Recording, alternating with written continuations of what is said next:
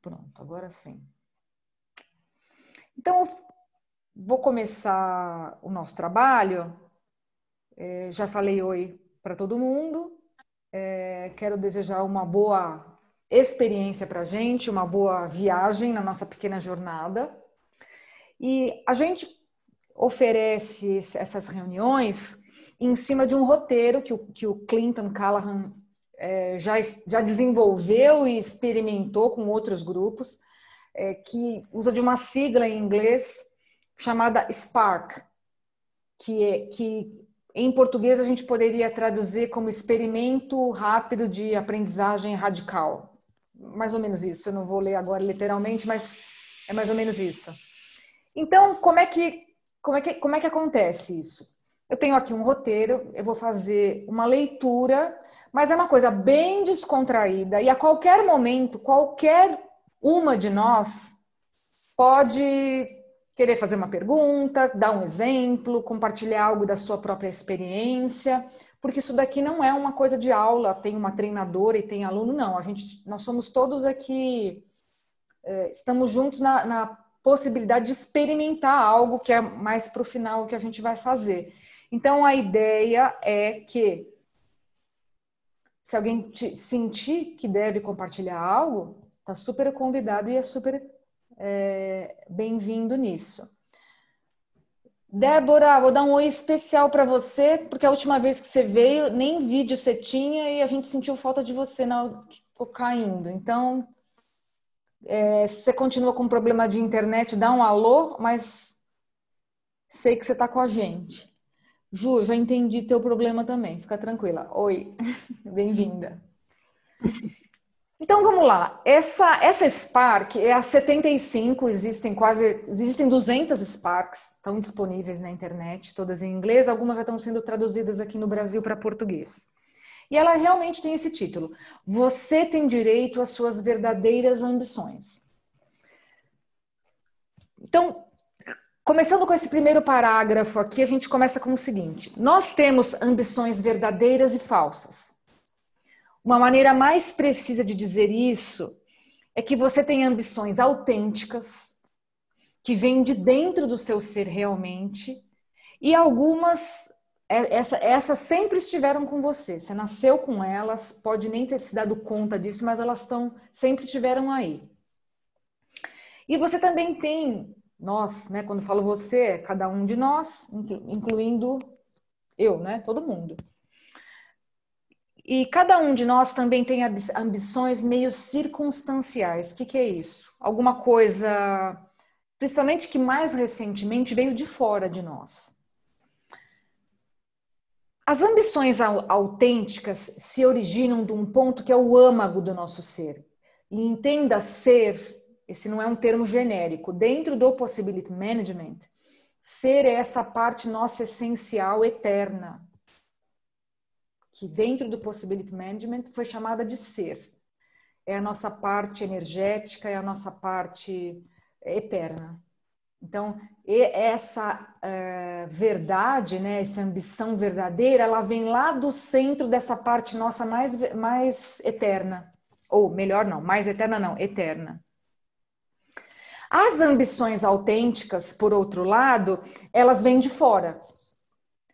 E elas têm origem no nosso ambiente. Então, a gente pode ter aprendido a ter uma determinada ambição é, no seio da nossa família, dentro da escola, no ambiente profissional, ou porque a gente simplesmente foi entendendo que o, o bom para a gente era é, seguir um certo caminho na vida.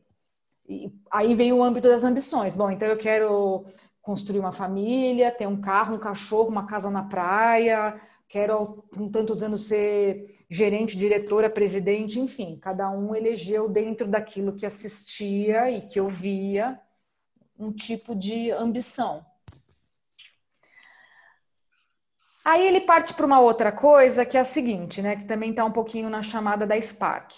Transformar sua vida, a de cada um de nós, realmente em nossa vida, a de cada, a de cada um, né? Então, quando eu digo a minha vida, transformar a minha vida realmente em minha vida, no sentido mais profundo, depende da gente ser capaz de distinguir entre um tipo de ambição e outra. O que, que eu comprei como vai ser legal para mim e o que, que algo, essa dimensão mais profunda minha, sempre pode ter estado gritando que queria fazer e eu nunca dei ouvido direito, porque podia parecer bobo ou podia parecer grande demais. Oi, Robé, bem-vinda. Oi, Fran. Tá. Pede para deixar na porta. Na porta. Então, é, primeiro, primeiro passo para a gente, eu vou, eu vou deixar a Fran muda temporariamente. O primeiro passo para a gente é poder fazer essa distinção, o que é uma coisa e o que é outra.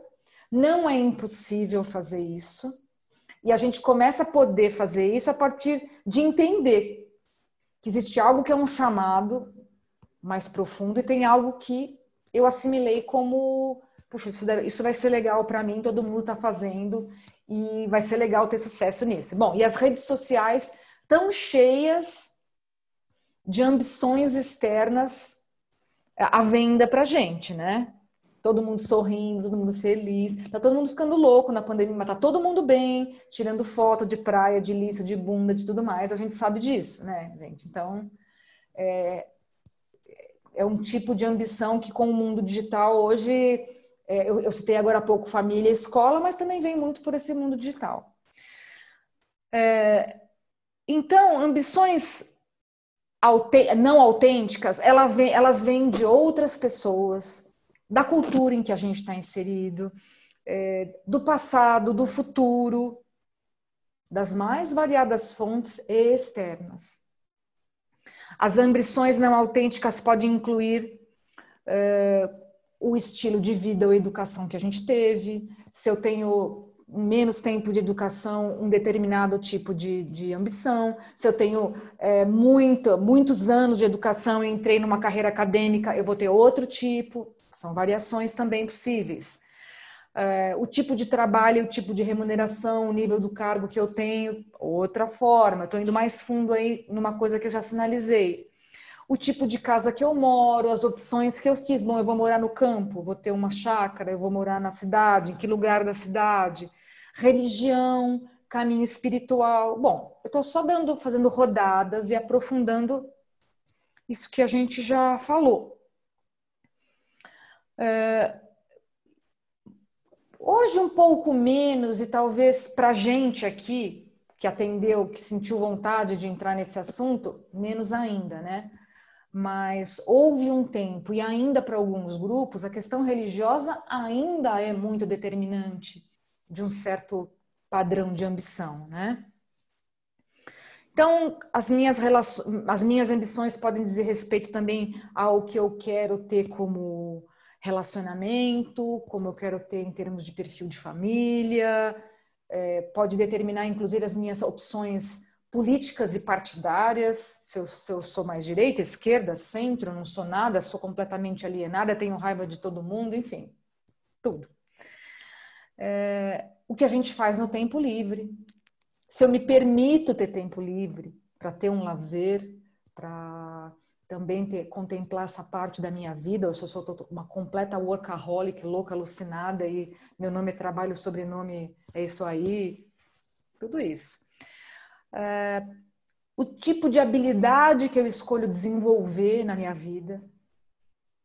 Eu escolho observar aquilo que naturalmente eu faço com facilidade para desenvolver ou eu vou fazer algo porque eu tenho um objetivo e isso é importante para minha carreira ou para o grupo ao qual eu pertenço? São escolhas. E eu acho que eu poderia fechar aqui com isso que a, que a Spark traz, que é muito legal, que é assim, o quanto de alegria eu me permito experimentar na vida. Isso também tem a ver com ambições. Então, tem uma coisa que permeia tudo isso, que é um dos três poderes que eu vou falar hoje, que é o poder da escolha. Ainda que a gente tenha feito é, escolhas aqui de forma inconsciente, é bom que a gente saiba que a gente fez escolhas ao longo do caminho em todos esses aspectos. Então, um pouco dessa proposta, desse experimento, é, passa por a gente é, olhar para essas escolhas e olhar para a possibilidade de fazer novas escolhas, sem dúvida nenhuma, porque esse é um poder que a gente tem e que a gente pode exercer o poder da escolha. Quem quiser anotar, é importante lembrar desse poder que é sempre nosso, porque ele, ele, ele tem a ver com a idade adulta e tem a ver com assumir responsabilidade pela sua vida. Assumir responsabilidade diz respeito a assumir que a gente está fazendo escolhas o tempo inteiro, mesmo quando a gente está escolhendo responsabilizar algo externo ou alguém ou algum fator. Bom, mas vamos em frente. É, então, uh, vamos, vamos olhar um pouquinho para a questão das uh, ambições que não são autênticas. É, não existe nada de ruim exatamente em a gente estar tá satisfazendo essas é, ambições inautênticas. Não, não tem nada de errado exatamente. O problema é que isso cria um círculo vicioso, vamos dizer, né? É, cumprir ambições que não são autênticas não nos trazem satisfação. Então a gente entra numa coisa de cumprir uma ambição que não é genuinamente nossa, mas que a gente comprou como sendo algo importante para nós em algum momento, esperando encontrar uma satisfação, e aí, não encontrando, eu vou para um outro passo que é encontrar uma outra ambição não autêntica para tentar preencher esse buraco de insatisfação que a gente tem dentro de nós. E isso pode vir com mais trabalho, isso pode vir com mudar de emprego, isso pode vir com abrir um negócio, isso pode vir com casar e ter um filho. Bom, a gente vai, a maioria de nós aqui é, tem mais de 30, 40, então sabe do que eu estou falando, né? Como é que a gente entra na vida e começa? Bom, então eu, eu, eu lembro de estar tá andando na rua uma vez e tinha um, um, adesivo atrás de um carro dizendo assim: a vida começa a hora que os filhos crescem e saem de casa e o cachorro morre. Então, assim, eu não tenho nada contra cachorro, mas é um pouco aquela coisa de o sonho de ter a casa, o cachorrinho e os filhos. É, então, Gente, de novo, eu não tenho nada contra, mas eu achei engraçado porque é um pouco o anti-ideal, né? Porque só quem sabe o que é ter essa estrutura toda depois que alcança é que sabe o trabalho que isso dá e o quanto você tem que abrir mão de outras coisas para manter. Bom, mas enfim, vamos voltar para cá. Então, como eu estava dizendo, para não me sentir insatisfeita, eu tento realizar outras ambições que continuam não sendo as que eu realmente tenho. Porque às vezes a que eu tenho pode ser tão simples que eu não consigo nem percebê-la e dar espaço para ela. Então a gente, é, é, claro que tem a questão das nossas escolhas, mas tem o fato de sermos treinados para isso. Por quê? Porque existe, eu, não, eu sempre digo, não é que eu estou fazendo panfletagem, mas existe um sistema que quer criar seus soldadinhos. Então a gente é treinado e preparado pela cultura nessa época que a gente vive, conforme a época, cada um é preparado de acordo com a época, para cumprir essas ambições que não são autênticas para a gente, porque isso cumpre uma função dentro dessa sociedade, dentro desse sistema é, funcional e produtivo. Uh, e porque, em, em última análise, essas ambições elas preservam a cultura, e preservam como as coisas funcionam, a produção de riqueza e a alimentação da sociedade, como ela está aí, cada um a seu tempo. Então, é, é bom que a gente saiba que existe uma força dessa cultura operando sobre cada um de nós, justamente para a sua própria manutenção. De quem? Nossa, não, da própria cultura. Só isso. Ela olha é, para sua sobrevivência e não para do, a, o indivíduo.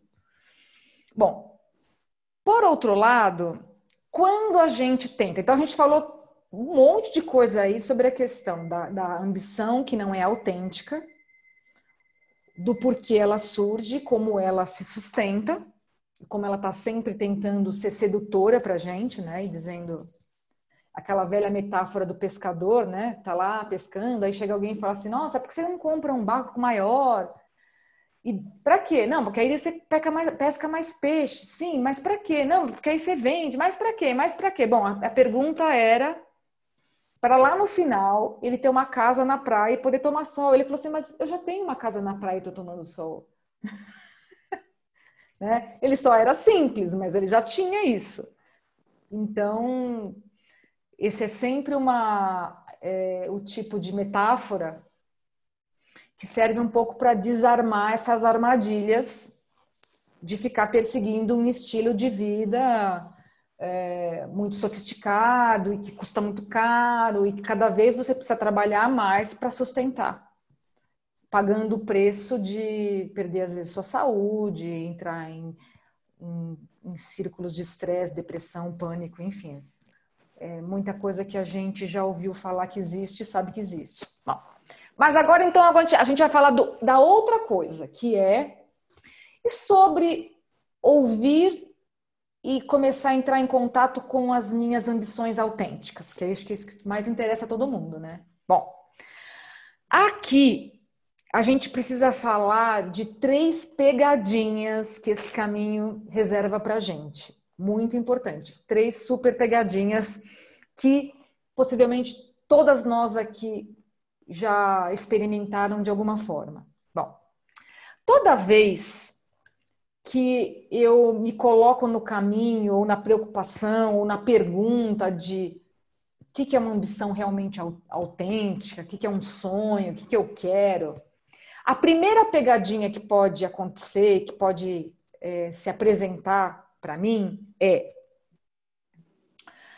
é que mesmo que, né, mesmo que eu queira cumprir as minhas ambições autênticas, eu não possa reconhecê-las, eu não possa vê-las.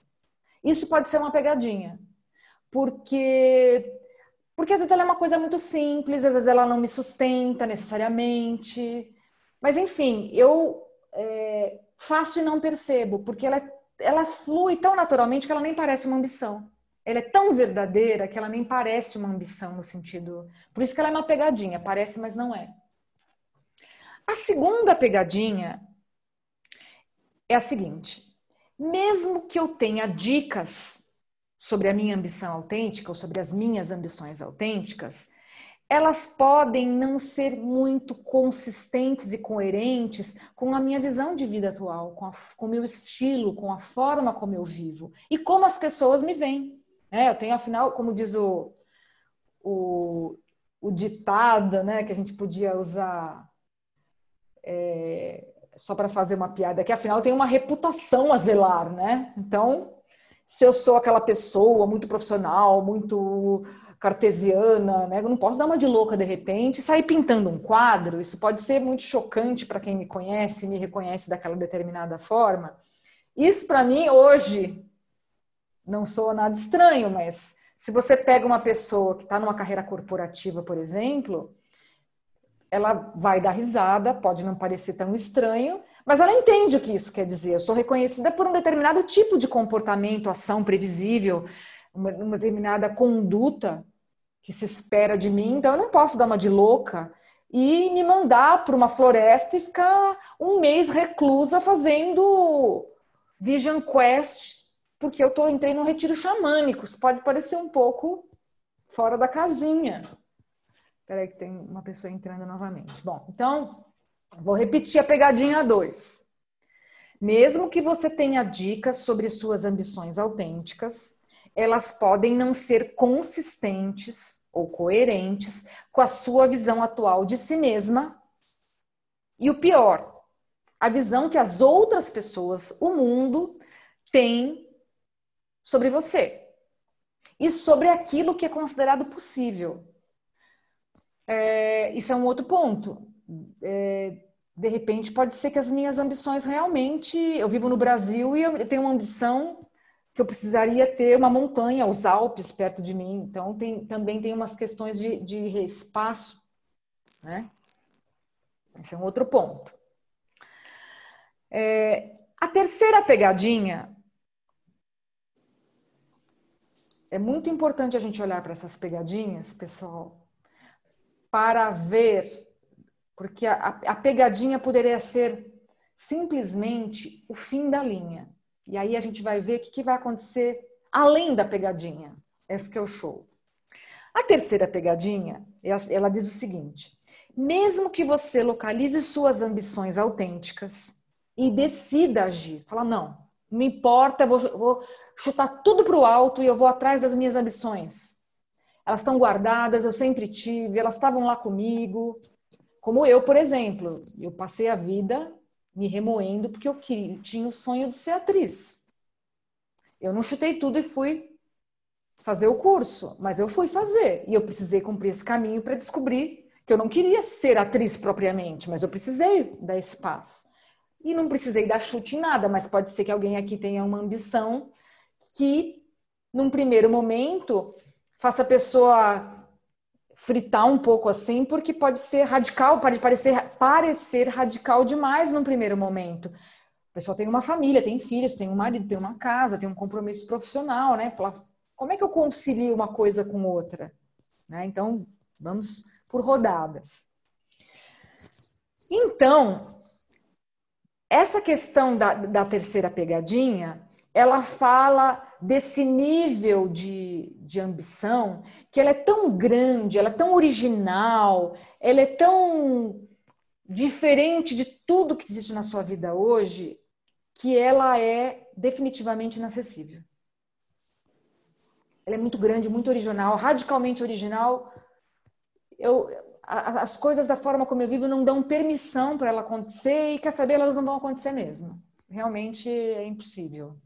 Pode ser. Pode ser exatamente isso.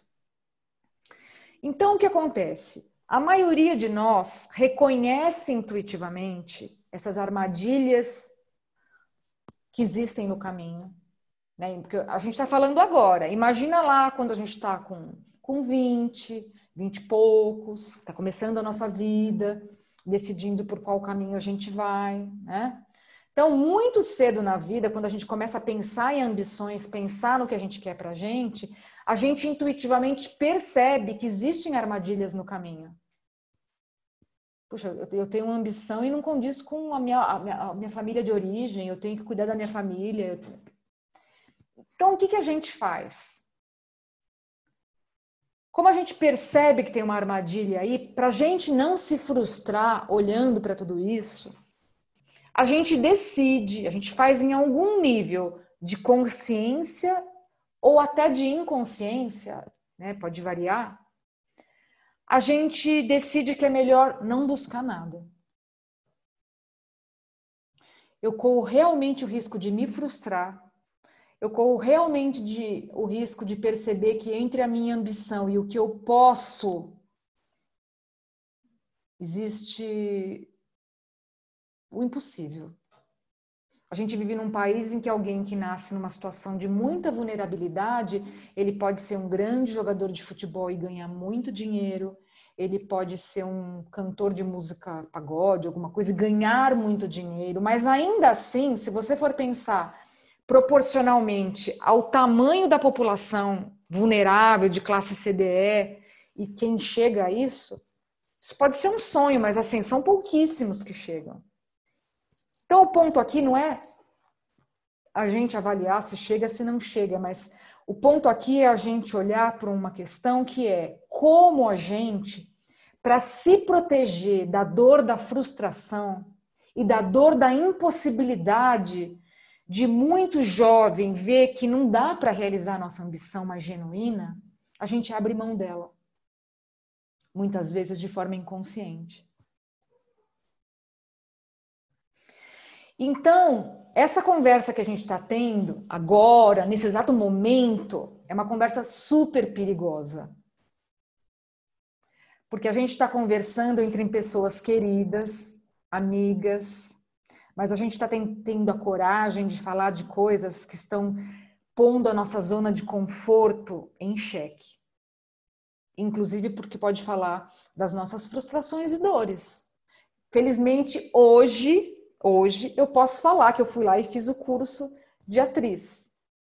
Quando eu trabalhei com a Fran Tacuno, que está aqui, com a Rê, eu não podia tocar nesse assunto, porque era um ponto de fragilidade, assim, para mim, terrível. Se eu visse alguém que estava fazendo teatro, eu quase chorava, porque eu não tinha coragem de olhar para aquilo. Eu precisei olhar, fazer, para ver que, ah, é legal, mas tá, tem uma outra coisa aqui que eu quero fazer mais. Então, é, essa conversa curta que a gente está tendo agora, curta, mas bem clara sobre isso, ela nos dá a chance.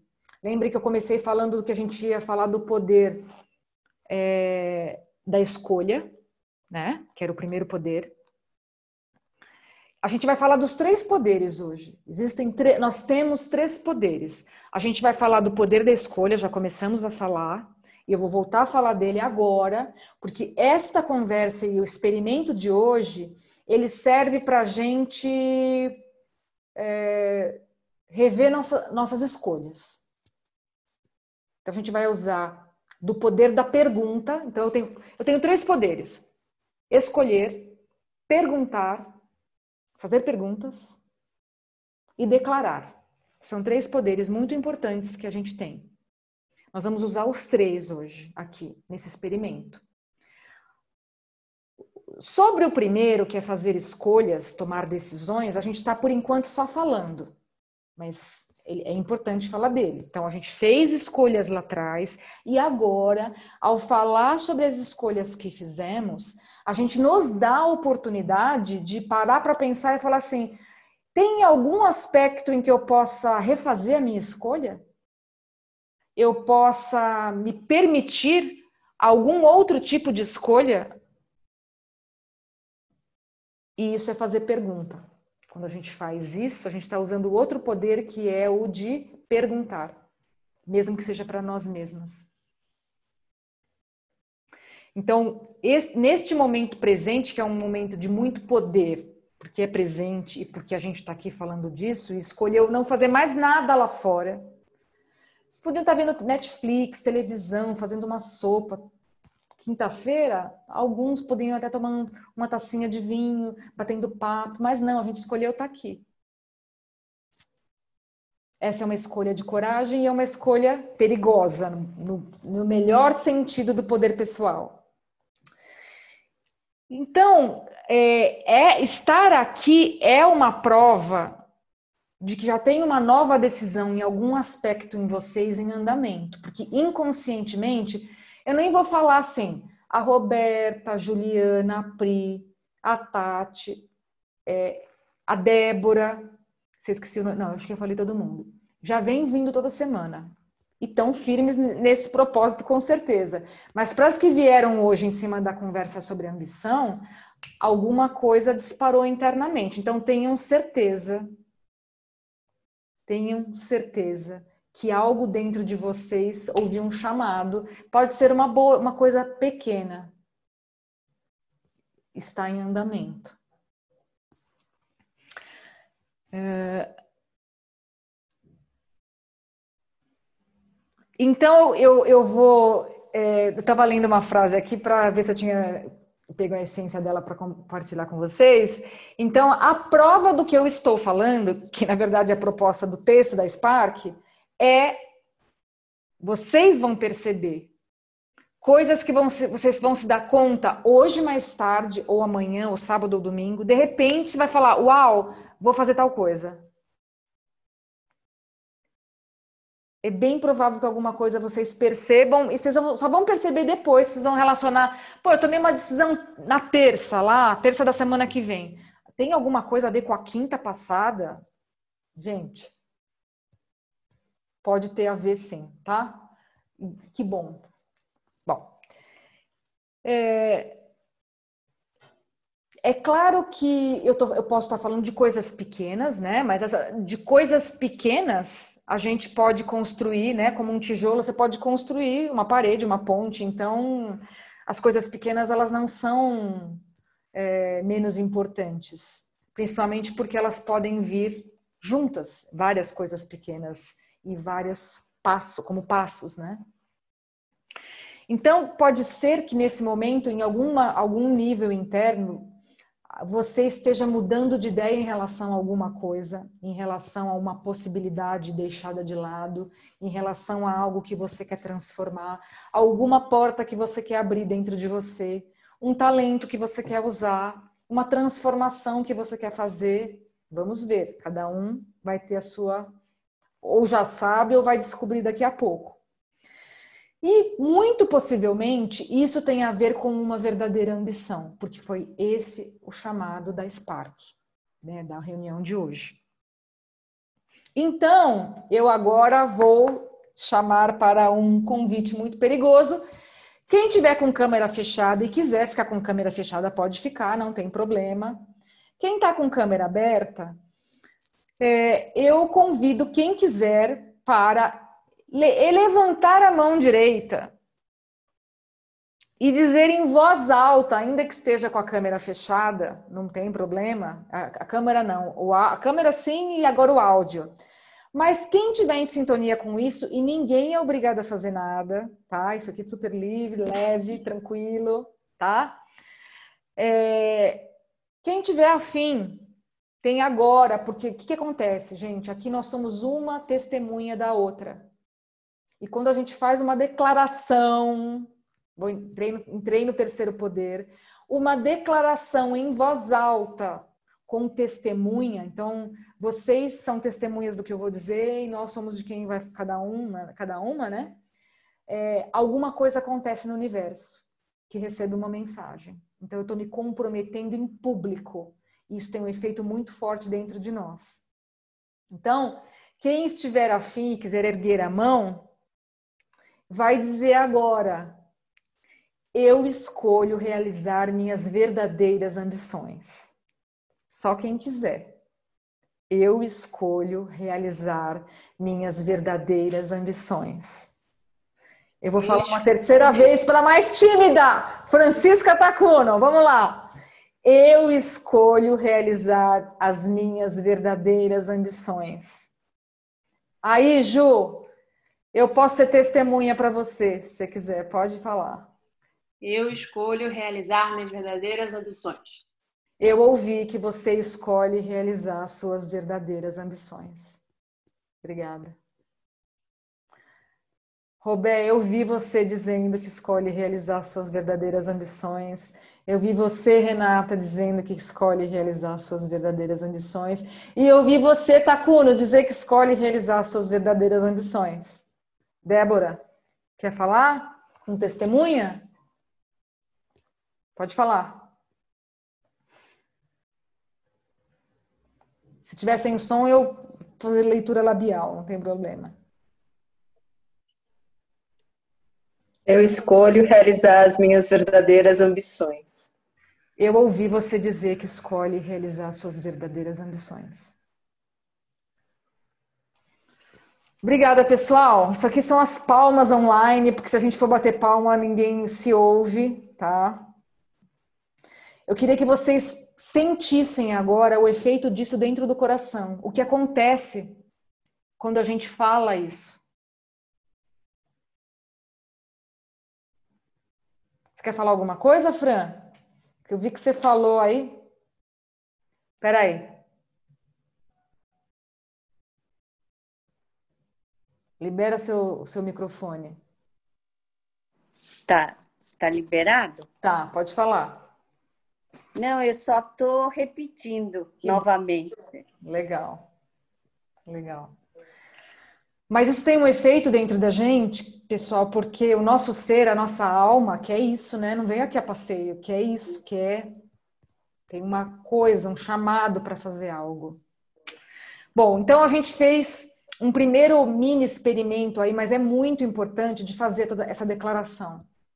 A gente usou o poder da escolha e decidiu declarar. A gente usou dois poderes aqui. E é bom a gente saber que a gente tá, usou isso. Bom, então, se nós aqui tomamos, e para quem tomou essa nova atitude, levantou a mão e falou em voz alta agora, agora você tem uma prova uma prova da realidade da sua nova decisão. Em que sentido? Você fez com voz, com corpo, é, com gente te ouvindo, o universo testemunhando também. Porque o universo responde à medida em que ele vê uma ação concreta nossa, ele quer parceiro de jogo. Você vai, você vai dar um chute na bola para cá, eu já mando para cá, mando para o teu campo de novo. Ele só vai entrar no jogo se ele souber que tem realmente um parceiro de jogo aqui. Se o universo não, enquanto o universo não sentir que se ele mandar a bola, alguém aqui desse lado vai mandar de volta, ele não entra no jogo. Quando ele sente, ele fala: então vamos lá, que agora nós vamos jogar. E fica feliz, porque o universo quer que a gente realize a nossa potência. Bom, então continuando aqui na nossa, na nossa Spark de hoje, é, tem um outro, um outro. A gente falou de uma dimensão nossa, que é o ser, essa nossa dimensão eterna. E eu falei lá no começo, para quem estava, sobre o, o, curso de introdução ao, ao, ao, mundo do Possibility Management, que é o Expand the, Expand the Box, e falei que ia falar da caixa. Algumas aqui já, já falei da caixa algumas vezes, e vou falar novamente. É, para o Expand the Box, a caixa é o que a psicologia chama de ego, de personalidade, de persona. É, mas usando as palavras e definições do Possibility Management, a caixa é um mecanismo de sobrevivência que a gente desenvolve lá quando a gente é bebê, na mais tenra idade, a gente começa a desenvolver esse mecanismo de sobrevivência que nada mais é que uma proteção enquanto a gente está crescendo e se formando como ser humano. Até útil mesmo a caixa é até os nossos 18 anos, porque aí esse ser humano está maduro. Quem cria a caixa? A gente. Com o quê? Com o que a gente assiste à nossa volta o que os pais falam, a escola, a religião, os amigos, as coisas que a gente experimenta, vive. A gente constrói a caixa. Então, a caixa é um mecanismo de proteção e é esse sentido mesmo. É algo que faz uma barreira entre eu e os ataques que eu possa sofrer do mundo. É, a, a caixa, ela cumpre um papel muito importante e ela só não é melhor porque na sociedade moderna a gente abriu mão dos rituais de passagem para a idade adulta, como havia nas sociedades antigas e ainda há em muitas sociedades tribais. Por que existe isso? Porque numa certa idade, aquela criança jovem tem que entender que agora ele é um adulto, então ele passa por um ritual que o desafia. A gente perdeu isso. Então a gente vira corpos de adultos, às vezes até de velhos, com cabeça e emocional de criança. A gente não faz a transição. Então, um pouco do caminho do Possibility Management é um convite para a gente poder fazer de maneira consciente essa entrada na vida adulta. E para isso a gente tem que entender que a gente tem essa caixa. Essa caixa. Sabe aquelas discussões de, ah, eu tô certo, eu tô errado? Ah, eu tô certo, eu tô errado, eu tô certo, eu tô errado. Ah, não, mas é, mas é a minha opinião. Isso é coisa de caixa. Ser, a nossa parte luz, ela não tem essas bobeiras. Ela tá noutra frequência. Então, toda, toda briguinha besta é briga de caixa. Caixa quer ter razão, ela acha que é, a, a referência dela é que é correta. Bom, tem outros encontros que daria para falar muito da caixa, mas para hoje o que interessa falar de caixa é que quando a gente fez isso e fez a declaração, a gente desafiou tremendamente a nossa caixa, porque a nossa caixa ela quer nos proteger. E quando eu falo eu quero realizar minhas, ambi minhas ambições, eu deixo minha caixa muito nervosa, porque minha caixa fala assim: ah, eu não vou conseguir te proteger nesse estado de exposição em que você se coloca no mundo. Então ela fica muito e ela quer segurar a gente. Então, cada um de nós que foi lá e fez essa declaração, saibam que vocês, sem perceber, tiveram muita coragem. O ser falou mais alto que a caixa. O ser que quer fazer algo é, foi além desses limites da zona de conforto da caixa, que é esse mecanismo de proteção. Bom, é, com base nisso que a gente comentou até agora, né, dá para entender que quando a gente começa a, a, percorrer esse caminho de se perguntar o que, que é a minha ambição autêntica, começa a se relacionar com isso, a gente começa a encontrar mais satisfação. Uma satisfação que nutre esse nosso ser, essa alma, porque não dá muito para explicar, né? Só de falar disso, todo mundo ficou com o olhinho iluminado, começou a sorrir, né? Eu não sei o que é, mas é bom. Só sei isso. Eu nem preciso saber o que é, mas é bom. A gente intui isso, né? É, é sim. sim, Fran. É, é, eu só gostaria de fazer uma pergunta, porque na astrologia é, eles fazem quando você. O meu estudo foi super rudimentar, mas independente disso, eles colocam como personalidade, é como você se mostra ao mundo. Então, geralmente, é a, a primeira casa, é, dentro do, da, do, das 12 casas que você tem dentro do mapa astral, é a de como você se mostra ao mundo e é a casa, geralmente ele vai até uns 28 anos, que é o que está batendo com o que você está falando. E aí você tem que não ficar na primeira casa. E aí você vê que tem muita gente que fica só na primeira, ela não consegue caminhar na segunda, terceira, quarta, que é para você se completar como ser. Sim, não, Fran. É, não é? É, é. é? A gente. Engraçado você falar isso, né? Porque tem algumas correntes que falam hoje da adulta essência e da pessoa realmente virar adulta aos 28, né? Muito louco. Uhum. Mas tem a ver com esse ciclo de Saturno. E, e, eu acho que essa sua percepção de muita gente não consegue, não consegue mesmo, porque a gente precisaria dos rituais de passagem e não tem. Não tem. É... Você vê muita gente que continua morando com os pais. Bom, eu, eu morei com a minha mãe muito tempo, mas assim, é, não era dependente. Agora tem gente que mora com os pais na, na, facilidade de estar ali sob as asinhas do pai e da mãe, né? Então, isso é um aspecto, né? Mas eu acho que isso que você fala tem a ver com essa nossa conversa, sim. E é engraçado que você começou a falar isso. Eu, eu, eu tenho a primeira casa astrológica em Libra que é toda diplomática, né? Então, e o meu tipo de caixa, porque existem 18 tipos de caixa. O, o meu tipo de caixa é a caixa número um, que é da boa menina. Ah, é toda boazinha.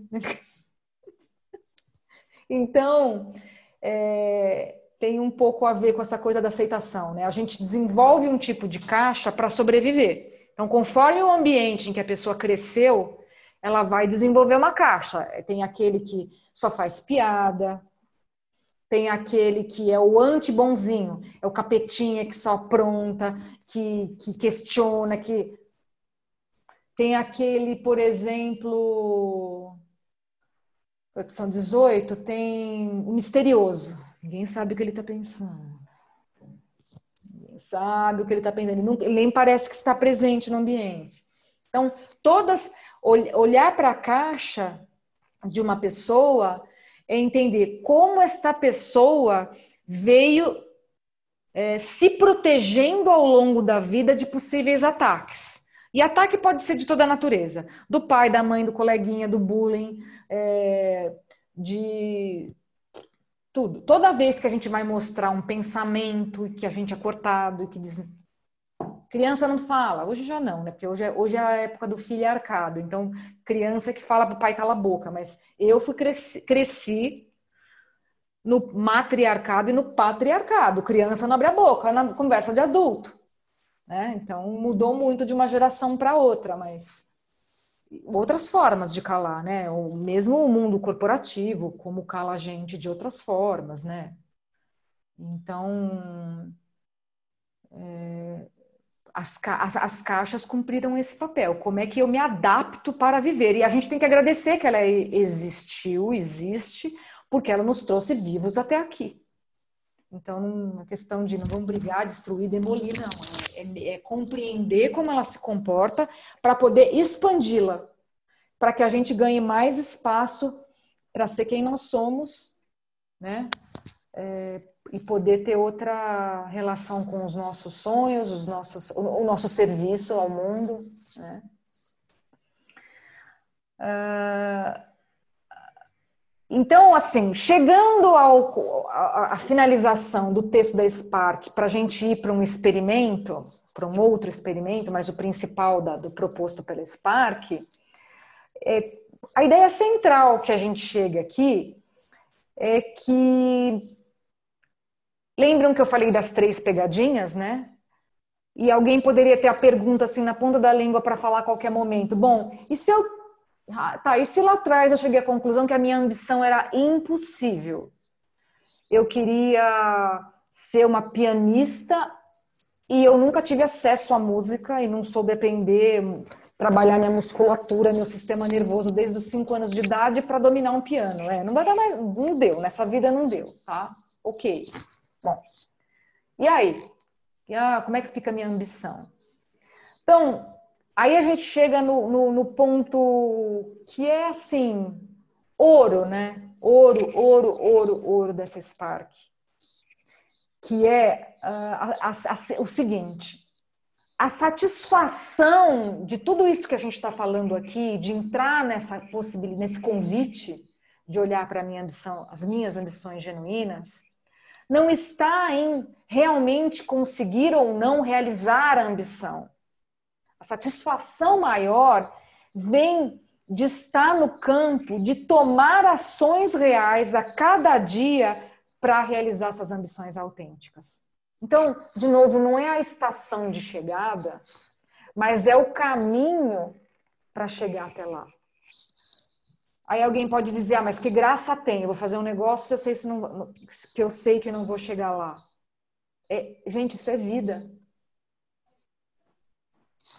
a, a, vida da gente é uma trajetória de descoberta. Então, o mais importante, quando a gente entra nessa coisa das verdadeiras ambições, não é se eu vou entender exatamente o que é, e se eu vou conquistar, e se eu vou consolidar, e se eu vou encontrar. O grande barato é que quando eu me coloco na estrada, na decisão e digo para o universo, eu quero descobrir o que, que é e eu quero dar passos na direção disso de verdade, porque eu não quero que não é mais verdadeiro na minha vida, existe uma satisfação com essa atitude e com, com essa decisão e com esses primeiros passos que a gente vai é, dar nesse sentido, que já vale por tudo que já vale por tudo e faz a, faz a gente sorrir. A gente sorriu fazendo um juramento, gente, com uma declaração. Imagina poder sair daqui daqui a pouco dizendo, tá, eu, putz, eu queria tanto pintar, eu não tenho nenhuma tela, não, ah, vou comprar uma tinta. Não interessa se eu vou pintar com o dedo, com o pé, com a orelha, se vai fazer, não importa, mas eu vou fazer isso por mim. Né? Então, é, não é o resultado, mas é a experiência de dizer, eu vou ouvir o que o meu coração está pedindo e vou fazer uma coisa por ele. Vou dar um passo. E abrir esse caminho de jogo com o universo. O que, que acontece quando eu digo para o universo, universo, eu estou achando que é isso, eu vou fazer isso. O universo ouve falar, ah, legal, a história do jogo com o universo. Você jogou a bolinha para cá, né? Ah, tá bom, então eu vou fazer o seguinte, você comprou a tela e as tintas? Então eu vou jogar para você de volta. Aqui tem uma pessoa dando um curso de como desenhar caricatura. Nossa, mas eu nunca pensei em desenhar caricatura, mas vem o curso na sua mão. Você fala, ah, vou fazer. E essa respiração, né, começa a acontecer. Gente, não sei onde cada um de nós vai parar, mas a vida começa a ficar mais interessante porque eu abro um canal com o inesperado esse inesperado que é o universo que está torcendo para a gente realizar nossa potência, seja ela qual for, nem que seja para descobrir que eu faço um lindo macarrão delicioso que todo mundo baba. Não sei, cada um, né? Então, mesmo que essa ação que a gente decida tomar, se não hoje, amanhã ou na terça-feira, sei lá eu que vai acontecer com vocês, se quiserem compartilhar, eu vou ficar super feliz, muito mesmo mesmo que essa ação seja pequenininha, ela diz respeito a algo que você declarou e que o seu coração decidiu e que você colocou aqui no meio de nós com testemunha. Isso é muita coisa. Isso é muita coisa. Não é pouca coisa. E confiem no poder disso. Principalmente para quem está vindo hoje, tem algumas pessoas que estão vindo algumas semanas. Na, na, daqui a pouco a gente vai fazer um check-out. Eu queria que vocês quiserem compartilhar um pouco das pequenas mudanças que vocês estão sentindo na vida de vocês a partir de estar aqui fazendo coisas como essa, uma hora e meia por semana. Parecem pequenas. Bom, mas vamos para o nosso experimento.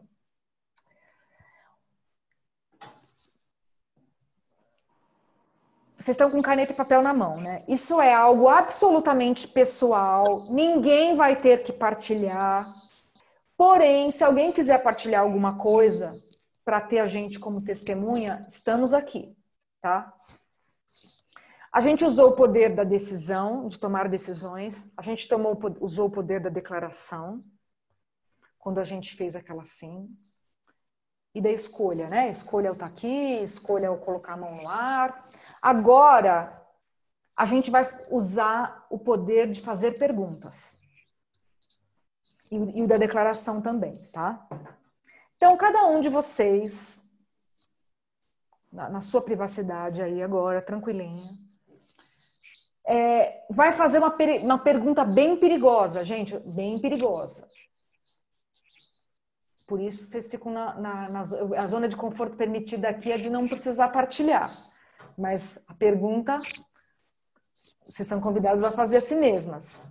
A pergunta é a seguinte: onde na sua vida, nesse momento, eu estou partindo do ponto que está todo mundo ouvindo, tá? Então vamos lá. A, a Roberta tem que sair daqui a pouco, né? Mas vai dar tempo, tá? Desculpa que às vezes eu bobeio aqui na leitura do chat. Bom, vamos lá. Onde na sua vida, neste momento, você está fingindo aceitar coisas que são realmente inaceitáveis para você.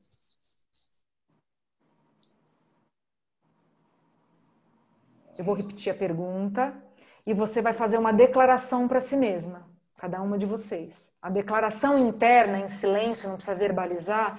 A declaração é a seguinte: eu baixo agora a minha barra de dormência para sentir o que o meu coração vai dizer. É um comando interno. Eu baixo agora a minha barra de dormência para sentir o que o meu coração vai dar como resposta a essa pergunta. E agora eu vou repetir a pergunta. Onde, em que aspecto, em que situação da minha vida eu tenho fingido aceitar coisas que são realmente inaceitáveis para mim? E pode anotar.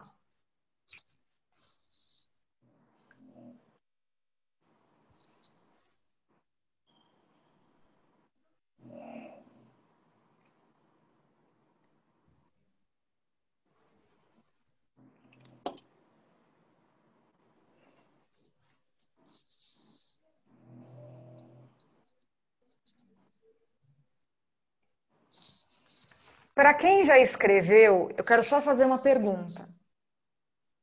Você conseguiu achar essa uma coisa? Ou melhor, você conseguiu achar e escrever uma coisa que seja? Quem, quem, quem quiser. Sim, Renata. Conseguiu, Fran? Não, hum. não tem problema.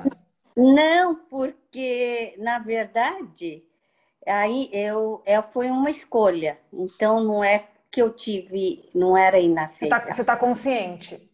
É, é Entendi. uma escolha o porquê de eu estar aceitando agora. E aqui é, é essa é a vantagem é, que, que os anos, né? Sim, Fran. Entendeu? Eu é. acho que é, é, é uma dádiva. Que legal. Você ter mais idade. É sabe? Porque com, com a consciência que você tem, né? Porque às vezes a pessoa. É, é uma dádiva você é, chegar na, na terceira idade, na melhor idade, que nomenclatura for, entendeu? Porque você é, você estava fazendo essa pergunta, eu estava pensando aí, eu lembrei desse primeiro, que é o poder da escolha. Tudo que eu estou fazendo e que talvez é, é, é, é da escolha que eu fiz, que eu estou fazendo, e não porque não seja inaceitável, mas já tive, eu já vi, vivi isso lá atrás, então eu entendo. Fran, obrigada por trazer essa distinção. Ela traz clareza para a nossa conversa, que é uma clareza da experiência, né? E, da, e dessa. Quando eu falo distinção, é no sentido exatamente como você falou. Olha, eu não coloquei porque eu fiz uma escolha. Eu sabia que era inaceitável, mas eu fiz uma escolha em função de algumas razões. E isso é consciência. Isso é, é uma distinção. Né? O problema é quando a gente não tem consciência. Então, esse experimento ele é um pouco para colocar, já, trazer luz, ainda que seja para eu dizer, sim, eu estou fazendo isso, mas eu, eu, eu, é, eu sabia que eu estava fazendo, como você. Eu fiz uma escolha. Não estou inconsciente, né? Ju, você queria falar alguma coisa? Ah, ela não viu. Você queria falar alguma coisa, Ju? É, que a conexão aqui tá, tá um pouco. Não, é que eu tive a impressão que você é... queria falar alguma coisa. Eu ia falar, mas eu tava esperando, porque aqui tá, tá um pouquinho de, de delay para mim. É...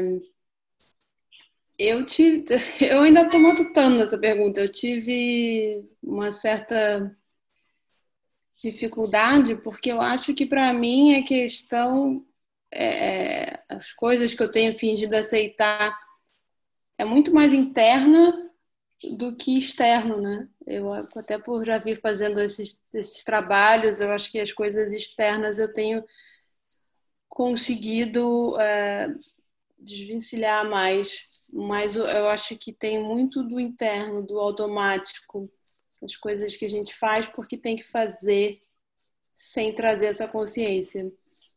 Então, eu acho que eu vou ter que pensar mais e baixar mais a minha barra para entrar nessa conexão, é, que eu acho que deve ter uma lista um pouquinho grande aí, talvez. Mas eu sinto que tem alguma coisa para vir, mas não veio ainda não. Você sabe que essas perguntas perigosas, elas têm um poder de ficar ressoando, né? A gente vai embora, desliga o computador, vai viver a vida e de repente, antes de dormir, ela vem. Se acorda no meio da noite, ela vem né, ela fica ali reverberando, né? Então tenho certeza que vai ficar alguma coisa aí sim. E o que tiver que vir, tiver pronto, né? Como a, fruta no pé, tiver que colher, ela vem na hora certa. Aí. É, bom, pessoal, grandes mudanças acontecem em público. Se alguém também não é, é aquilo que eu super falei, né? Se alguém sentir, quiser a gente como testemunha para compartilhar é, essa descoberta, alguma coisa que tenha descoberto agora, a gente pode ser testemunha, senão a gente vai seguir aqui. Estou dando espaço se alguém quiser. É, porque às vezes, às vezes, surge, às vezes é doloroso fazer isso, né? Às vezes dói. Às vezes dói. E eu estou oferecendo a gente como apoio de grupo mesmo, se alguém quiser. É, porque faz, usando a distinção que a Fran trouxe, né, a Fran Tacuno, é, uma coisa, tudo que eu faça de forma consciente pode ser, ela pode ser, ela pode até me ferir, mas eu estando consciente é outro patamar. A questão é o auto-engano. É, é disso que nós estamos falando aqui. O, o principal. Porque auto-engano é uma coisa que com o tempo vai virando uma bola de neve e à medida em que a vida vai passando, ela, ela vai pesando muito pra gente, assim. Como, né? Eu, eu até acho que, como a Fran falou, acho que chega uma hora que a gente não consegue mais ter muitos autos-enganos, mas é, tem aspectos que são dolorosos, então a gente não olha, né? Então, se eu embalei coloquei lá uma caveirinha dizendo não mexa, que é altamente doloroso, e coloquei lá nas minhas prateleiras internas, num lugar super escondido, para não olhar mais, porque dói muito. Não é que eu estou no auto-engano agora, mas eu produzi lá atrás e não olhei mais. Ele ficou paradinho no tempo, né? Nesse sentido.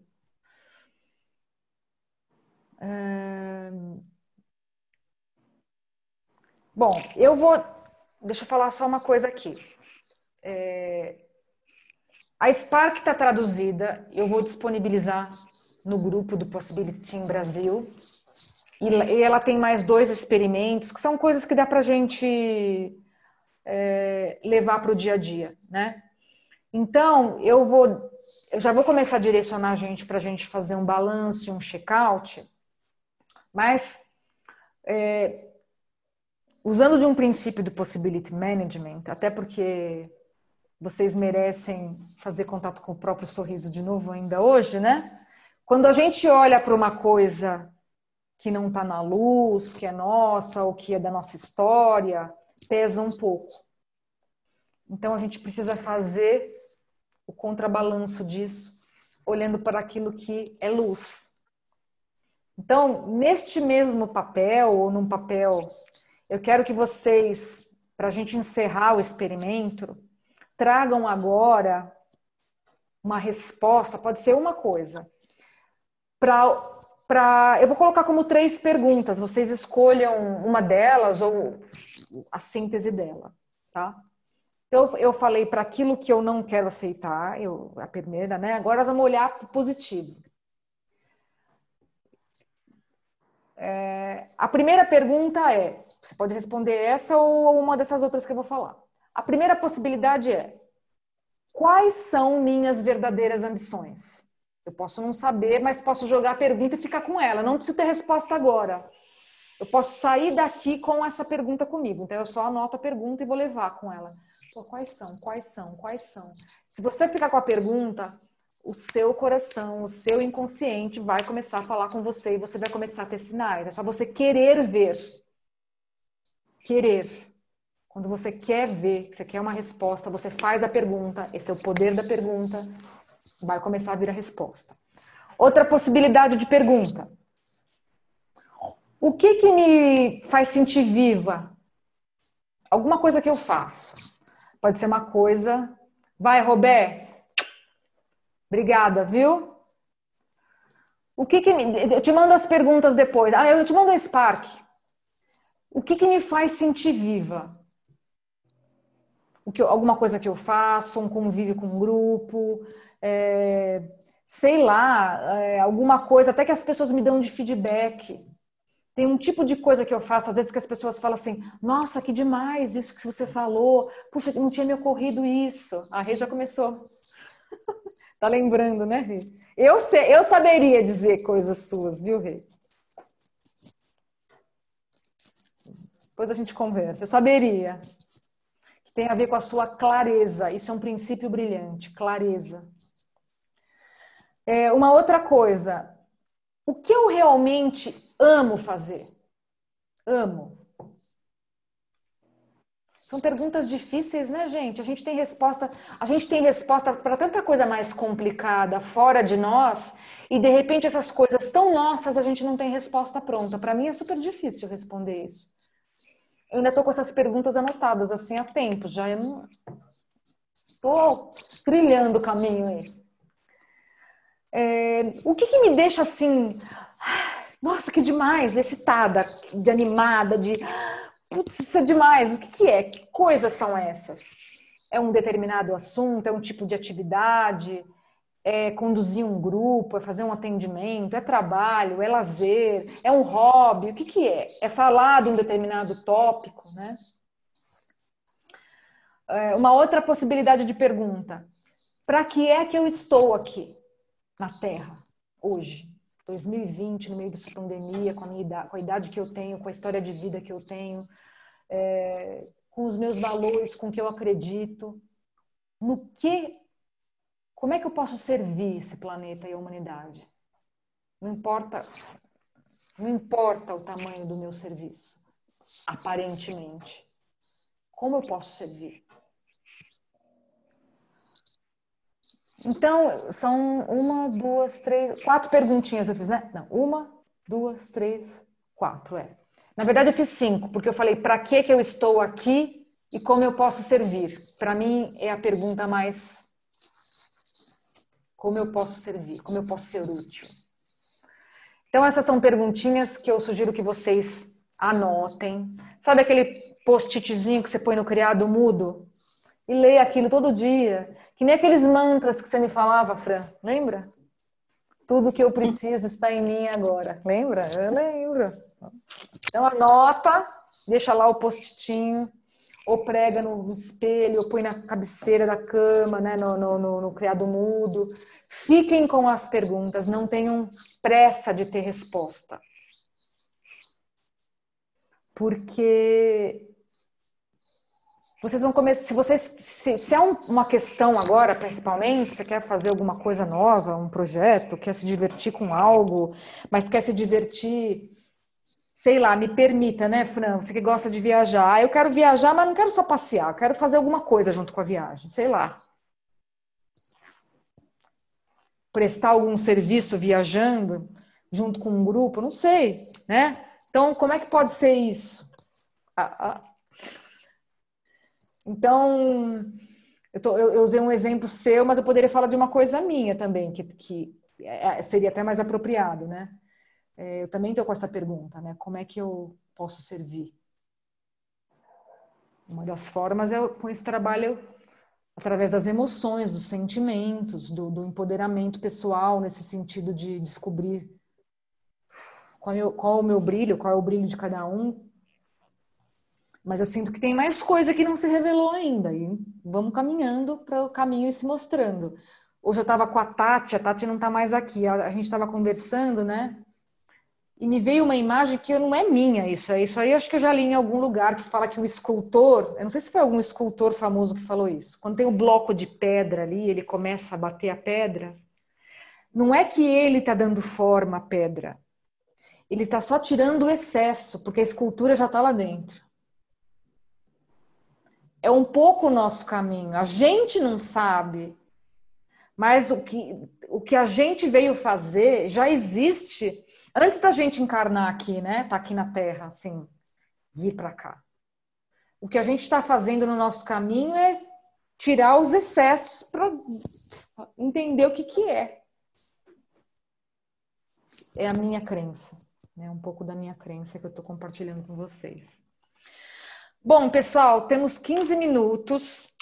É, eu agora gostaria de deixar totalmente livre o espaço para quem quiser fazer uma partilha, é, comentar alguma coisa do que bateu o experimento hoje, o que está levando daqui. De novo, ninguém. Não é, as pessoas todas não precisam falar se não quiserem, é totalmente livre para quem quiser se manifestar. É super bem-vindo.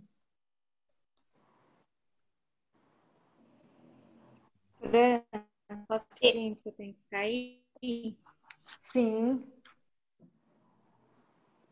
Pri, Pri, só para entender, você vai ficar de microfone fechado por causa da internet, é isso? É. Tá é, bom. Minha internet está então sem chance de ligar o vídeo aqui. Vamos lá. É, bom, rapidinho, em relação ao experimento, é, eu caí ali na mesma distinção que a, que a, que a falou. Eu rapidamente cheguei numa coisa inaceitável, mas eu estou bastante consciente dela, não é nada que me foge consciência. E aí, pronto, depois que a Fran trouxe a distinção, eu ainda fiquei assim, tentando buscar é, outra coisa ali, não, não me ocorreu assim, nada que. Essa, essa foi muito óbvia, né? Porque é um conflito interno que eu tenho, que eu tô, que eu tô administrando. É, a outra questão, e depois quando você veio explicar a distinção, é, falou daquela coisa que a gente, quando é dolorido demais, também tira. Também fiz isso, mas também estou muito consciente disso. Tem lá a ver com as questões da minha filha, do processo, é uma coisa bastante complicada, dolorosa, mas que eu estou bastante consciente, né? Mas não uhum. mexo muito naquilo, porque assim é, é um bocadinho doloroso mesmo. Então, assim, achei bacana, achei massa o experimento, né? Essa coisa também de ativar os poderes, isso eu já conhecia, mas é realmente muito interessante, né? Existem até técnicas quando para você dormir e colocar a pergunta para sonhar com a ah, todos estão disponíveis no Google, né? Você toma um copo de água, faz a pergunta para sonhar. Então, essa é realmente é, é, é, poderoso, né? Porque quando a gente coloca a pergunta para o inconsciente, a resposta vem. Vem um insight, vem né, uma intuição, vem uma coisa assim, às vezes até uma leitura, não tá lá a resposta. Então, é um negócio meio é, muito poderoso. Então, é massa ter, né, ter trazido é, esse conceito, né, para a gente reforçar a importância de estar consciente, colocando as perguntas para essa né? E pronto, então é isso. É, obrigada. Ô, Pri, é, obrigada. Eu só queria checar uma coisa. Você, você falou de uma técnica que é fazer a pergunta, hum. tomar um gole d'água e dormir, é isso? É, depois eu não tenho certeza, eu não lembro assim, exatamente, não, mas tem, tem, no, tem no, no, no, no, no YouTube, se você colocar lá técnicas para ah, sonhar, legal. qualquer coisa.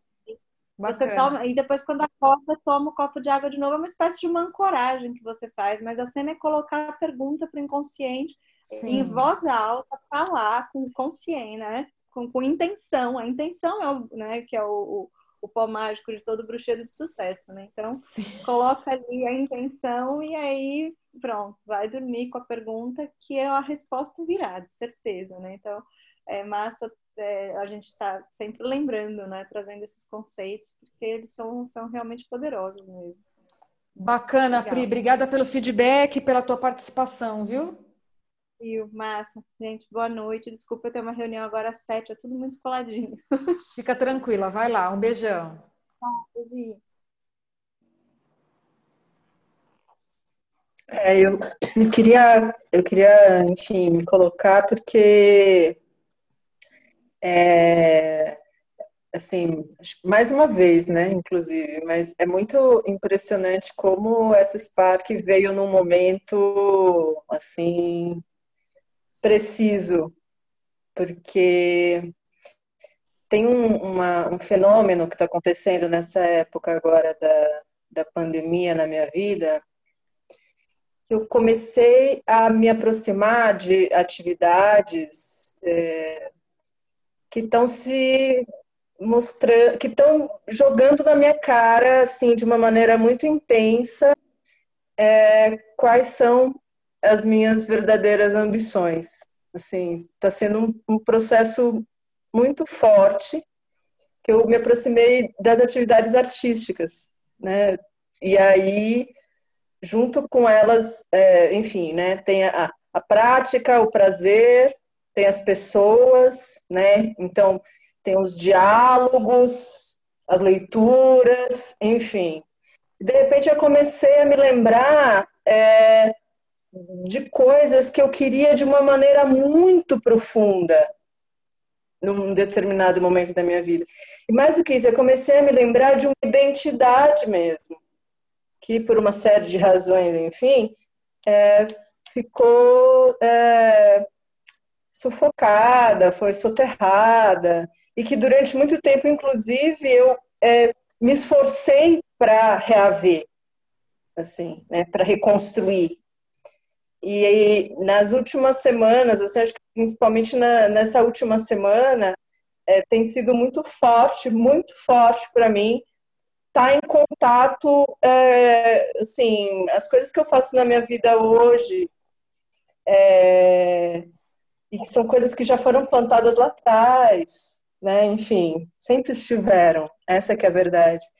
Elas são coisas que eu realmente poderia fazer é, o resto da minha vida e ter satisfação. E isso é, isso é muito forte, assim.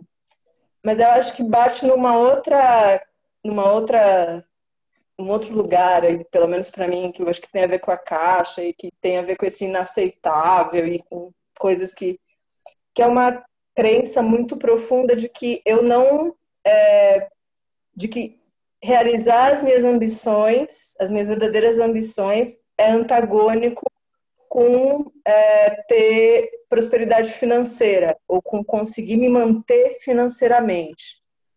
Assim, para mim isso sempre foi uma questão, assim, esse lugar de que eu só consigo é, me manter financeiramente se eu estiver me sacrificando.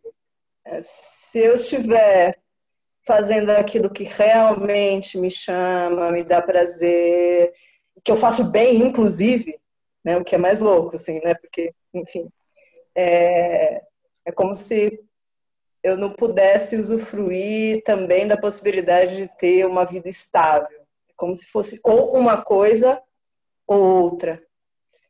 E nesse momento eu estou me vendo justamente diante desse conflito, assim, sabe? Eu vou assim, te fazer uma pergunta, Débora. É, quando você descreve essa, esse conflito e essa crença, que parte sua tem essa crença?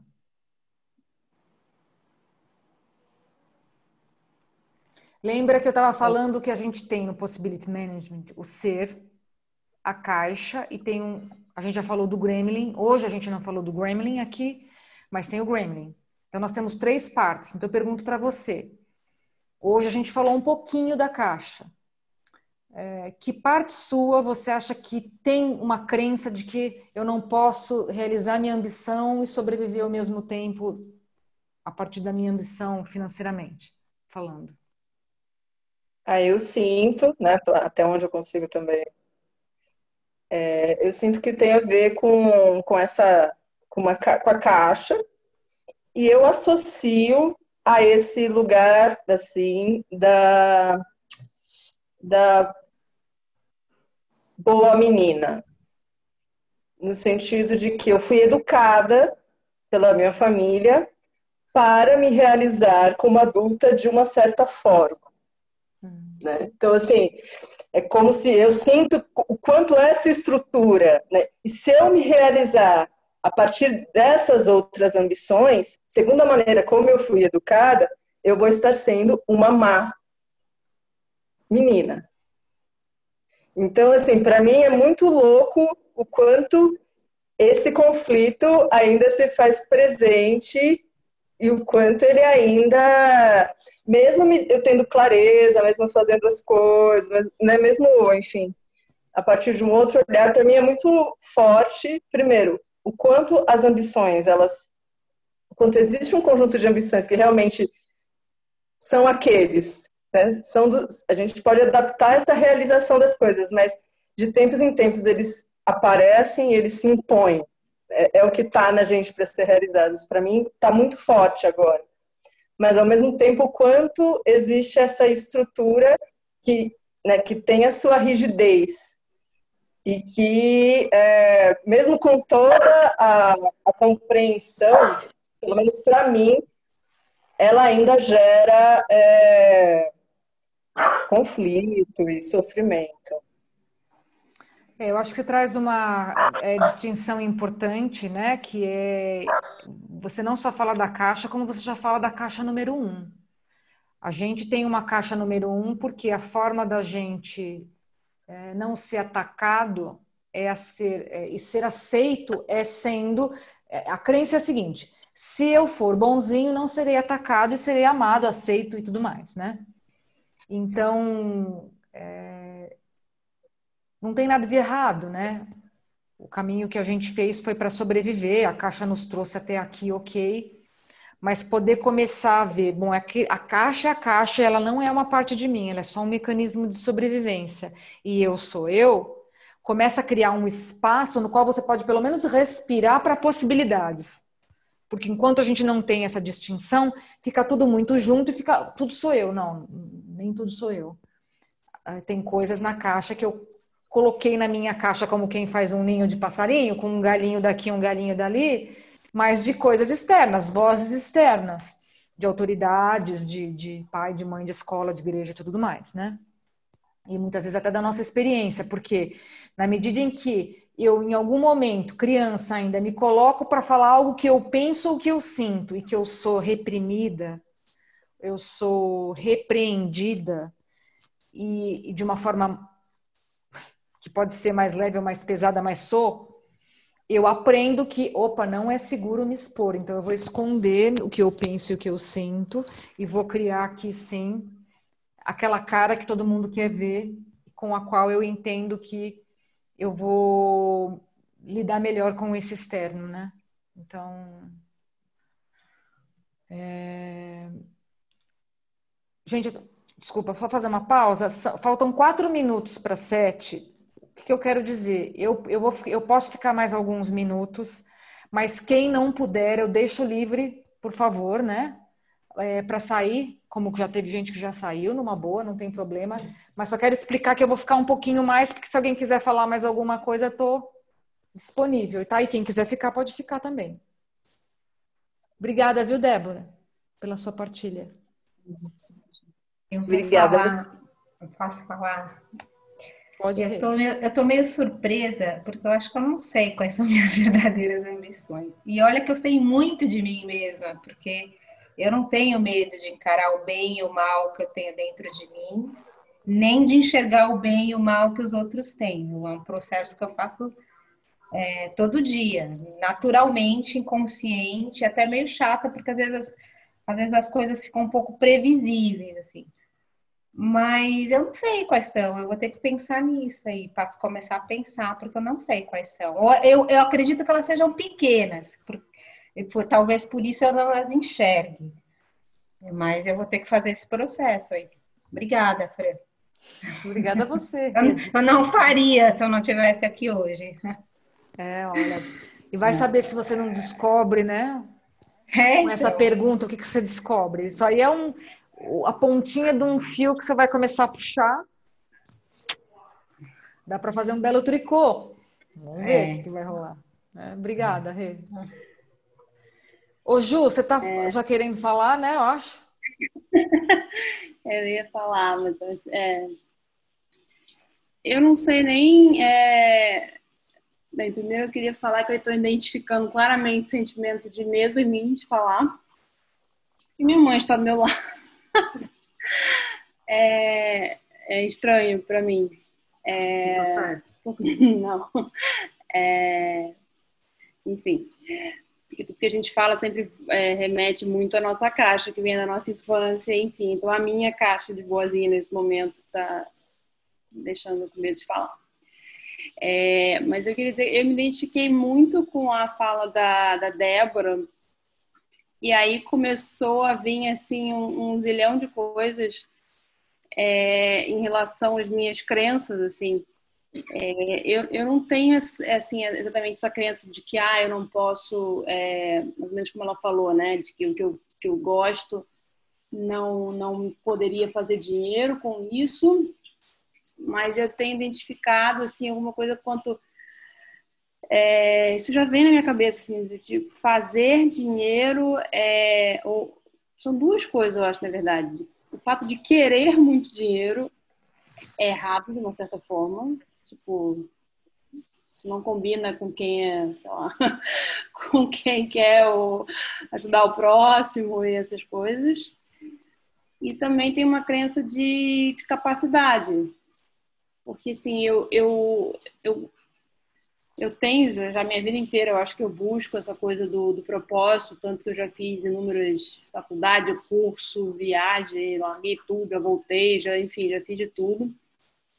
É uma coisa que eu sempre identifiquei, eu gosto da minha profissão de produtor de eventos, mas eu não gosto da, da onde eu exerço, né, ou como eu exerço a parte, a parte corporativa então eu tenho um duelo dentro de mim. Assim, um lado eu sei que eu sou boa no que eu faço, eu, eu reconheço as minhas características, que eu até anotei aqui algumas coisas nas perguntas que você fez de as minhas características que, que são que me fazem boas no, que eu faço é de saber é, identificar o problema, de resolver, de buscar a solução, de explicar, de orientar.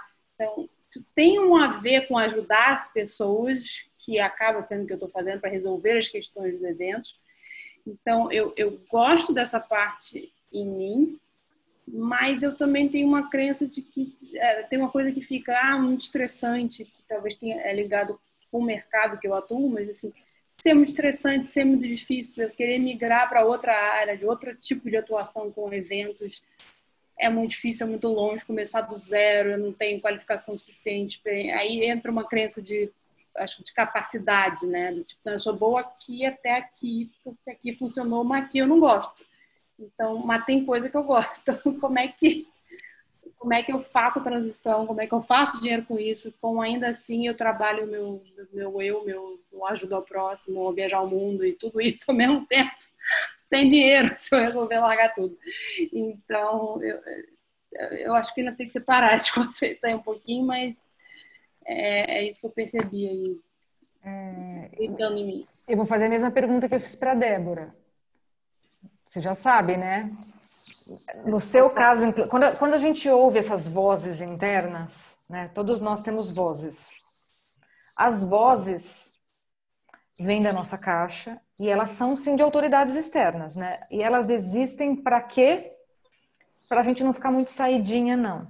Fica lá no, na, na, zona confortável da sua caixinha, quietinha, porque ali a caixa consegue te proteger.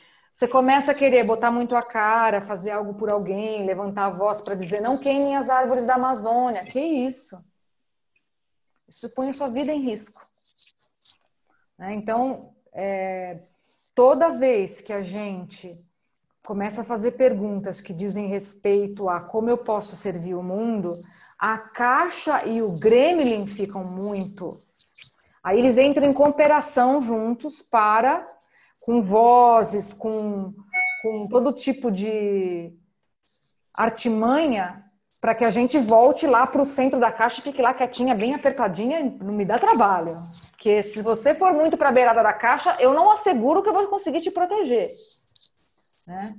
Então, de novo, né, eu acho que o convite é um pouco você se vier muitas vozes te desqualificando, ah, é muito difícil, ah, eu não consigo, ah, eu não tenho capacidade, você lembra da ferramenta, lembra?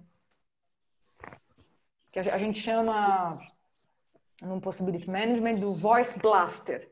Então, quando a gente tem lá as vozes que nos desqualificam, que dizem, não faz, não, você não sabe, não, você sempre de novo, você de novo, caramba, você tem sempre que fazer isso. A gente tira uma pistola e dá um tiro. Pé! Assim, voz alta. Porque essas vozes não são nossas, elas precisam ser destruídas. E com essas vozes não tem negociação. Vozes não. Com elas a gente não negocia, elas têm que ser. Isso faz parte de um processo que é, que é, é, é, é uma escolha de dizer: isso não é meu, eu te pus aí, mas eu não quero mais. Tchau, vai embora. Porque o nosso ser é perfeito. Okay o nosso ser é perfeito, ele está em conexão com o universo abundante e tudo que a gente precisa saber na hora que a gente precisa vem para a gente, é só a gente se conectar. Né? E aí, alguém quer mais falar alguma coisa?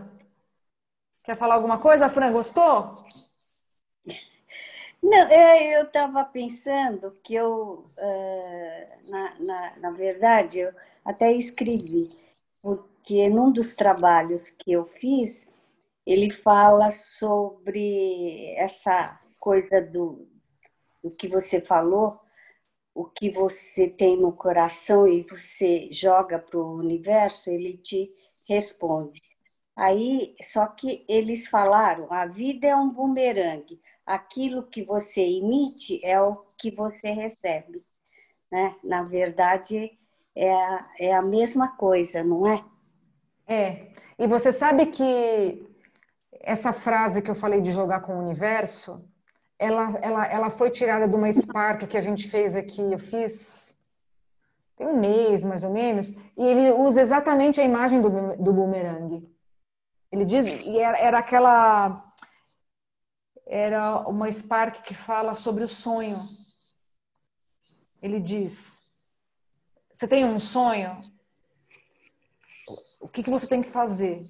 Lista pequenas ações. Aí ah, eu tenho que colocar na internet uma busca para encontrar alguma coisa, sei lá. É... É... Vou, vou, procurar alguém que ofereça um curso nessa área, eu vou procurar alguém que queira é, algo que eu sei fazer. Quando você faz essas pequenas ações, você está começando a arremessar o bumerangue. E aí ele fala, inclusive, de forças laterais evolucionárias, que fazem com que a ação que você gera faça com que o objeto retorne a você. Então, Fran, total sintonia. Sim, isso é jogar com o universo. Efeito bumerangue. Agora, eu, te, eu, eu queria te fazer uma pergunta. É, como servir este planeta? Você, é, eu não sei, no, nesse trabalho, é, tem a ver com a, a, o destino? É, a, vamos dizer, eu estou colocando uma palavra, uma nomenclatura que de repente teria. Porque o que você foi apresentando também, vamos dizer, a, o, a ambição autêntica tem a ver com o destino, de você estar cumprindo o destino? Eu não vou usar essa palavra. É, Talvez porque... a palavra não seja adequada, né? Não, não, não porque não é adequada, é porque às vezes é difícil a gente pegar um campo né, de estudo, hum. de referência e fazer um paralelo é, absoluto e preciso com o Possibility Management. Mas eu vou te falar um pouco de como o Possibility Management, management vê isso. É, em, deixa eu só organizar meu pensamento para ver por onde eu começo. Lá no início da nossa conversa, eu falei que um dos pontos importantes é a gente entender que, que força tem esse órgão de inteligência, que é o coração, como os quatro sentimentos primários: raiva, tristeza, medo e alegria são fontes neutras de informação e energia que, que estão disponíveis no nosso coração. Como a gente pode baixar uma barra de dormência que a gente aprendeu a deixar lá em cima para não sentir, porque a gente foi ensinado que não é bom sentir. Então, um pouco deste trabalho aqui diz respeito a baixar essa dormência e poder ouvir os nossos sentimentos em relação a tudo, em relação a nós mesmos, ao nosso caminho e escolhas. E aí, quando você começa a trilhar esse caminho, você começa a diferenciar que existe o mundo dos princípios sombrios, regidos pelo Gremlin, e aí eu vou falar da nossa terceira parte. Eu falei do ser, que é a nossa essência eterna. Eu falei da caixa, que é o nosso mecanismo de proteção. E a gente tem um Gremlin. Um Gremlin é o nosso senhor do portal inconsciente, do mundo da sombra. Então, um Gremlin é, todos nós temos, e a gente, o nosso objetivo é torná-lo cada vez mais, nos tornarmos cada vez mais conscientes dele para que a gente o controle. Nós não vamos destruir, eliminar, catequizar, domar, não é nada disso. Ele é como ele é, ele não tem certo ou errado, o objetivo dele é nos proteger. Mas ele acredita em escassez, ele acredita em ganha-perde. Então, os princípios que, que regem o, o, Gremlin são os princípios sombrios. Que princípio, quais são os princípios sombrios? Competição, escassez, fofoca, julgamento, crítica, aquele humor que bullying, aquele humor que machuca, que deprecia. Então, quando você olha para as grandes corporações, para os, políticos, para as esferas de poder, elas são dominadas por gremlins. Esta parte do mundo sombrio toma tanto conta da, da, da caixa e do ser que ela acaba virando proeminente. Então, podem passar a olhar daqui para frente, onde tiver um ambiente em que tem muito risinho, gozação, tá cheio de gremlin. Porque é aquele humor que machuca, que compara, que joga para baixo, que ridiculariza, tá? Todos temos. É, a questão é a gente ter consciência e lidar com isso. Só que, só, só que a gente não tem só o mundo da sombra, a gente tem o mundo da luz. E o mundo da luz é regido pelos princípios brilhantes. Quais são os princípios brilhantes? São inúmeros. Alguns, clareza, inovação, é, inovação não, vou deixar inovação para lá, por enquanto. Amor é um princípio brilhante. Clareza, transformação, é, conexão, amizade, criação, é, brincadeira adulta, que é no sentido de ter um humor, mas é um humor que agrega, que traz junto, que relaxa, né? Uma coisa que não é aquela coisa de gremlin, né?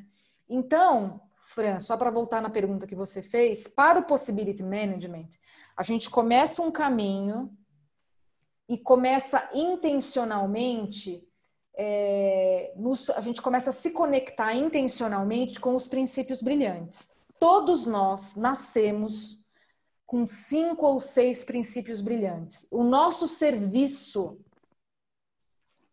é, a gente presta através dos princípios brilhantes. Então, eu falei agora há pouco, eu posso estar enganada, mas eu reconheço um princípio brilhante na Rê que é clareza. Quando você pode ter mudado muito, Rê, mas ainda lembro de reuniões de falar, gente, espera um pouquinho aqui. Isso não é isso, porque é isso, porque é isso, porque é isso. Todo mundo falava assim, é verdade. Porque tinha uma visão, né? Então, assim, é, e a clareza é isso, ela é como uma espada que vem e fala, não, é isso, é isso aqui.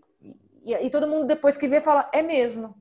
Né? Então, o nosso serviço é prestado através dos princípios brilhantes.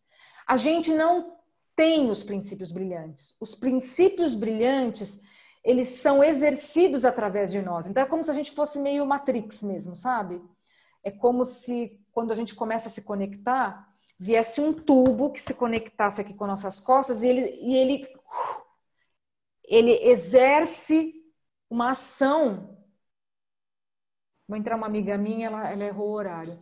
É, a gente exerce uma ação no mundo através deles, a gente se presta a expressão deles no mundo. Oi, Sil. Tudo bem? Tudo, e você? Desculpa, estou ótimo. Desculpa o atraso, mas é que eu estava dando aula, atrasou tudo aí, enfim. Não, eu falei, não tem problema. A gente já encerrou, eu tô só, estou passando um conceito aqui, um negócio, mas é, obrigada por ter entrado. Eu sabia que você queria me dar um oi, falei, bom, deixa ela entrar aí. tá bom. Então, Fran, o, o, a história do, a, a, nossa relação com os princípios brilhantes, quando por isso que a, a, entender quais são os nossos princípios brilhantes é uma iniciação. Eu passo por conduzido por um trainer, eu passo por uma série de perguntas e ali eu vou entendendo, vou tendo, vou percebendo quais são os princípios brilhantes que atuam através de mim no mundo e eu nem sei. Então, é, para falar, usar a palavra destino, eu, eu confesso que eu não sei dizer se o possibility management usa essa palavra, eu nunca vi. Mas o que acontece é, quando a gente começa a se conectar com os princípios brilhantes, a gente se coloca a serviço, e aí é como se a gente perdesse um pouco o controle da nossa vida, porque a gente vai ser colocada a, a servir aonde for necessário. E junto com isso tem uma outra coisa que chama as linhagens arquetípicas.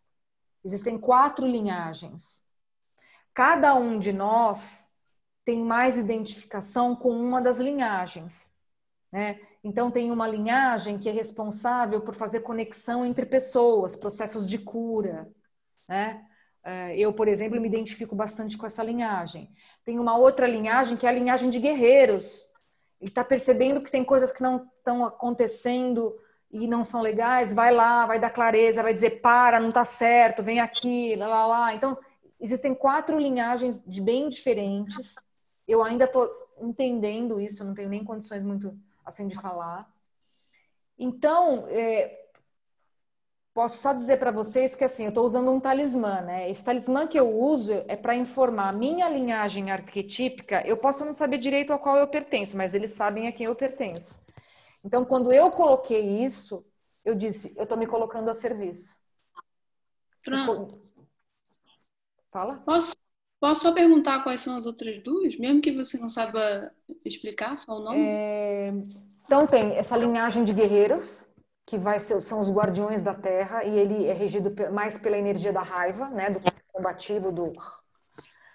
É, tem a linhagem dos curadores, é, healers, né, que são as pessoas que né, eu estou confundindo um pouco com as emoções são os são os são os tecelãs das vilas eles eles são responsáveis por é, acertar as relações fazer os processos de cura tem que discutir coisas eles vão fazer é, vão, vão fazer o amparo do espaço né o tem aquele game world builder que são, aqu são aqueles que estão no limite do novo. Então, ele percebe que tem um novo é, tipo de dinâmica que está surgindo e que vai trazer pessoas para um novo tipo de atividade. É, é, estão é, lá na ponta do conhecimento, na ponta do que precisa ser criado, porque, por exemplo, agora tem a pandemia. A gente está mudando tanto que deve ter um monte de game world builders trabalhando para criar coisas. Descobrir que tem espaço para entregador, mais entregadores de coisas. Espaço para pessoas que entram online e vão ajudar gente que tem mais idade e não sabe trabalhar no Zoom para descobrir como usar o Zoom. Né? Eles estão vendo. E tem o. Tem um quarto nome que eu vou tentar ver aqui sem tirar muito foco daquilo que a gente está falando, que é ele tem a energia um pouco é, mais do medo e a energia do criativo. Espera, arquetipo, arqu... linhas arquetípicas, espera aí. Ah, tá aqui, falta aqui. Já vou responder já. Então é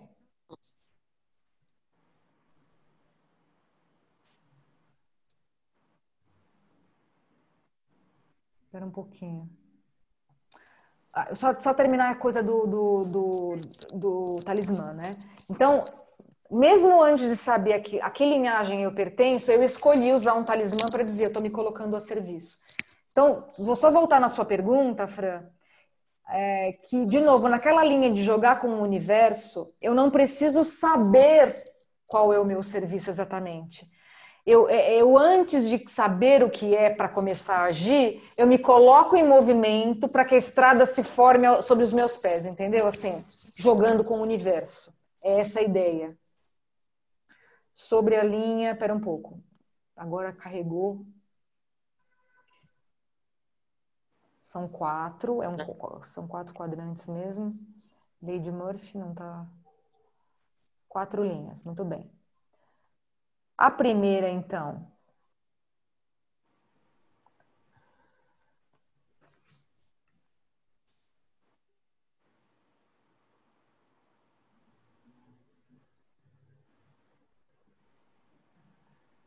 Acho que muda, não sei, gente, eu acho que eu estou fazendo alguma coisa errada aqui. Não quero. Ah, achei. Então tem os guardiões da terra, que tem mais a energia da raiva e são guerreiros, podem ser mulheres ou homens. Tem esse Village Weavers, que são os tecelãos da vila, que na verdade estão fazendo as tramas das relações, fazendo curas, amparando espaços de conversa, de conciliação. Tem os evolucionários e os game builders. É... Eu só quero ver a diferença do evolucionário. O evolucionário também está muito focado em trabalhar com pessoas. Só que tem uma sutileza no trabalho que o Village Weaver faz, que tem muito a ver com as relações e, e, e é, estabelecer as relações, costurar as relações, e o evolucionário. E eu não vou saber te falar agora, mas esse, esse eixo né, do evolucionário e do Village Weaver trabalha mais com pessoas. Beleza, só queria ter noção dos nomes, até para eu olhar também depois. Tá, tá. Pena. Então, Fran, voltando, é, tanto na linha, tanto aquela questão do sonho, ou do, da ambição, ou do serviço, tem a ver com um pouco com eu não, eu posso dar um passo achando que eu sei exatamente. Mas na medida em que eu dou os passos, o universo começa a jogar comigo e de repente eu me vejo numa outra coisa que eu não sei qual que é, na total potência, porque é ali que eu tinha que estar. Então é essa confiança de se jogar e acreditar que se você está jogando de verdade, você está comprometido com isso, o teu caminho vai se mostrar.